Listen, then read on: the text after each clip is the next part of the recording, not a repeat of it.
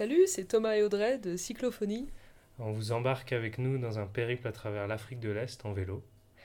Un voyage lent au rythme de l'Afrique et de ses habitants. Bonne écoute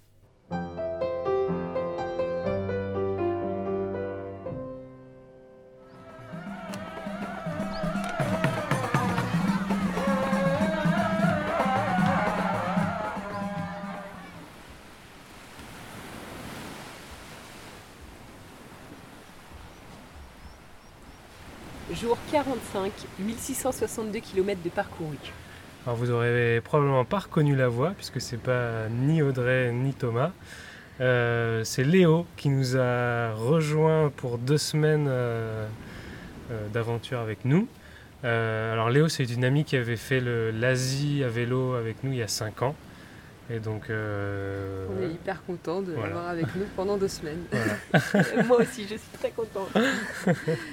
Le bruit des vagues que vous reconnaissez peut-être en arrière-plan, c'est les vagues de l'océan Indien. On se repose dans un endroit assez paradisiaque. On est sous les cocotiers, on vient de se baigner après nos kilomètres de vélo.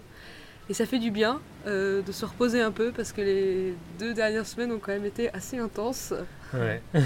On a eu, en fait, comme Léo est arrivé, elle a dû se caler sur deux aéroports et du coup on a dû faire, je crois, 700 km en deux semaines, ce qui était euh, un rythme assez élevé, un sacré challenge. Mais disons que l'objectif de l'océan Indien nous motivait pas mal euh, dans tout ça. Euh, et alors on a eu quand même pas mal de galères. C'est vrai, qu'on vous en parle pas souvent. Mais bon, c'est quand même pas simple. Au jour le jour, donc on se disait qu'on allait vous raconter un peu notre quotidien.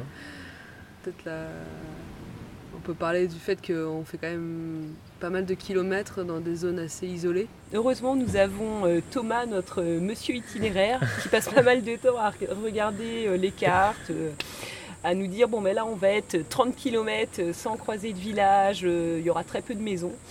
Et grâce aux cartes, on peut compter les, maisons et on se dit, voilà, s'il y a plus de 10-15 maisons, on aura peut-être la chance de trouver un petit peu de riz, quelques beignets, quelques chapatis. Exactement. Et ça, pour le coup, ça nous change quand même pas mal euh, de ce qu'on avait vu avant au Kenya et, en Ouganda où c'était hyper dense et on n'avait jamais à planifier. Et là, pour le coup, Tanzanie, il y a des zones désertes. On, s'est retrouvé dans des, quoi, des no man's land de Ouais, 30. Une trentaine de kilomètres. Mmh, mmh. Donc dans ces cas-là, on prévoit à l'avance euh, nos repas. On charge nos sacoches de plein de bouffe. on prévoit en eau aussi. On n'a jamais manqué mmh. d'eau, mais parce qu'on prévoit bien. Et puis euh, on trace. Enfin, tu peux... c'est ça, il y en a toujours un qui va motiver la troupe, euh, qui, va, qui va être devant et ça va embarquer tout, tout le petit trio. Ouais, c'est ça. Puis on se relaye, voilà de temps en temps, quand le premier est fatigué, allez hop, c'est le suivant. Puis on discute pas mal aussi pour s'occuper parce que ce qui va avec l'isolement, c'est quand même le fait que les paysages sont assez répétitifs. C'est assez monotone. quand on est pendant 40 km à voir le même paysage, euh, alors on discute, euh, on, fait des jeux sur nos vélos. on fait des paris aussi parce qu'on voit une grande ligne droite et on se dit alors allez, le bout là-bas, c'est à combien de kilomètres? Au début, on se plantait pas mal hein, en se disant euh, oh, 4, 5, et finalement, ça faisait 12 km. on n'était pas très bon au début, en effet. Mais c'est vrai que c'est exactement ce genre de paysage-là. Une ligne droite et des, buissons sur les côtés, mais on voit rien euh, à droite, à gauche. C'est juste cette ligne droite.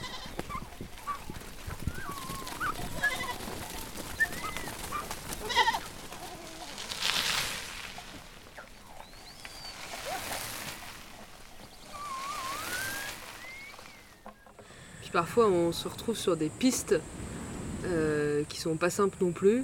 Euh, on a des portions entières avec euh, du sable où on arrive à peine à pédaler. Parfois on pousse les vélos pendant 50 mètres. Et alors ce qui est marrant c'est que, parce que eux aussi ils galèrent, les locaux en fait, à, traverser ces routes. Du coup sur certains passages il y a des petits comment tu peux dire, des, petits détours qui permettent de contourner les zones difficiles, quoi. Donc ça peut être soit une rivière, euh, ça peut être euh, du sable, comme tu dis. Et sauf que sur ces détours, il y a souvent des acacias. Des petits pièges. qui sont très épineux. Donc alors là. On, a, on, a, quand même déchiré nos t-shirts. Voilà, tous je crois. on a quelques égratignures. On, a, on, a, laissé quelques fils. Et bien alors, en général, les pistes sont quand même assez larges. Donc on a le choix entre rouler sur le bord de la route, qui est euh, pas trop cabossé, mais au moindre écart, on se retrouve dans le sable et donc ça nous arrête d'un coup. Mhm. Ou alors on se recentre un peu vers le milieu de la route, mais alors là il y a des nids de poules partout, donc faut les éviter. Ou alors ça secoue et, et on a un peu mal au bras à la fin de la journée. Donc on alterne selon notre état de, de fatigue, la vitesse à laquelle on a envie d'avancer. Et c'est vrai que ce périple à vélo, c'est un peu les, sept plaies d'Égypte entre le sable, les cailloux, la chaleur, les épines, les crevaisons. Le côté labyrinthe aussi, où des fois on est dans des dédales de sentiers. Euh, il y en a trois devant nous, on en prend un et ça, fait une fleur qui s'ouvre en trois sentiers différents. Et puis l'isolement, euh, personne pour nous indiquer la route. Ouais. C'est vrai qu'on se sentait seul. Pas de bouffe, pas d'eau, donc il faut bien prévoir. Donc ouais, ça fait beaucoup de plaies quand même. Hein. Alors et des fois, donc on a fait toute une journée comme ça. Ça arrivait une fois, euh, une, journée particulièrement difficile. Et le soir, on se retrouve euh, à commander euh, à manger au resto, donc super content d'être arrivé, etc.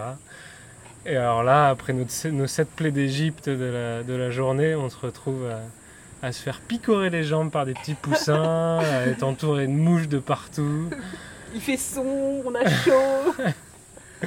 c'est vrai qu'on a chaud, hein, parce que en particulier là depuis euh, depuis 2-3 jours, on est descendu en altitude pour se rapprocher justement de l'océan Indien. Et euh, bah, on a pris des degrés euh, en même temps. Là, la nuit, ça descend. On descend pas en dessous de 30. Donc, c'est pas. Et en journée, je sais pas combien on monte, mais on n'est pas loin de 40. Il faut, savoir que même en restant immobile, on, transpire. Tous, on se surprend à voir des gouttes tomber de notre front. Finalement, on est mieux à pédaler. Parce que ça. au moins à pédaler, on a de l'air. Et c'est vrai que dès qu'on s'arrête. Et la nuit, il y a eu quelques nuits quand même, on s'est pas beaucoup reposé. on, a le, on a vraiment chaud sous la tente. Alors, le problème, c'est que si on ouvre la tente, ben, il y a les moustiques. Donc c'est pareil, il faut choisir, soit les moustiques, soit la chaleur. La première nuit, on a fait ça, on s'est dit on va ouvrir, on va aérer un petit peu, et le matin, mais on s'est tous dit on n'aurait pas dû faire ça parce qu'on s'est retrouvé avec une trentaine, une quarantaine de piqûres. Ça nous démange encore d'ailleurs. Après une semaine. Deuxième euh. nuit, on s'est dit on va trouver une solution. Audrey a pris la fuite et s'est installé un petit coin dehors sous sa moustiquaire. Uh-huh. Et alors nous avec Léo, donc on est resté dans la tente, parce que la tente ça devient un vrai four euh, dès qu'on est euh, deux, alors quand on est trois on n'en parle pas. Et alors là on a fait tout un stratagème pour monter une moustiquaire euh, qu'on avait dans nos sacs sur l'entrée pour pouvoir laisser l'entrée ouverte en fait. Ça a plutôt bien marché, donc je pense que c'est une solution qu'on réutilisera avec Audrey si, si besoin. Bon, on a quand même eu chaud, mais c'est déjà mieux. Un petit peu. Donc ouais, la chaleur, on en souffre, autant le soleil, on peut se protéger, autant la chaleur, on, ne peut pas trop.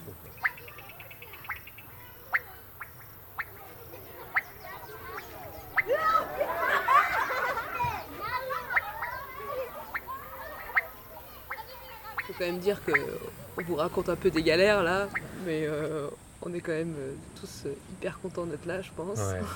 Et on en rigole vraiment beaucoup. Oui, il y a énormément de fou rire, de bons moments, de et surtout, on rigole énormément de nos galères. Vaut mieux. Donc rassurez-vous, on passe quand même euh, des super vacances euh, ici. Et puis un truc sympa aussi, c'est que en Asie, on n'avait pas eu beaucoup de galères. Quand on était tous les deux avec Audrey, on n'en avait pas eu beaucoup au niveau mécanique. Heureusement que je suis arrivée. Voilà. Parce que du coup, euh, pour Léo, on a, on a dû prendre un vélo sur place qui était du coup un peu de moins bonne qualité. Et on a eu euh, surtout des, des crevaisons. Des crevaisons Alors nous, on n'avait jamais eu de crevaison. Avec Thomas, on avait fait 4000 km ensemble entre l'Asie et l'Afrique et on savait toujours pas un peu. Donc ça y est, on a appris. On en a fait combien, Léo 5 euh, je crois. Ouais. On a bricolé sur nos sacoches aussi parce que les pistes, ça secoue. On a perdu pas mal de vis, donc on est les pros du, du Serflex et de la chambre à air qui permettent de réparer euh, toutes nos petites galères. on s'est mis à la méthode africaine hein, parce que c'est eux ils font ils, font comme ça pour réparer leurs trucs mais ça marche très bien, hein, on est très content. on bricole. Bon allez, on s'arrête là. On vous dit à la prochaine. On sera plus que tous les deux du coup, moi et Audrey normalement. Et puis voilà, à plus. Salut. Salut à tous.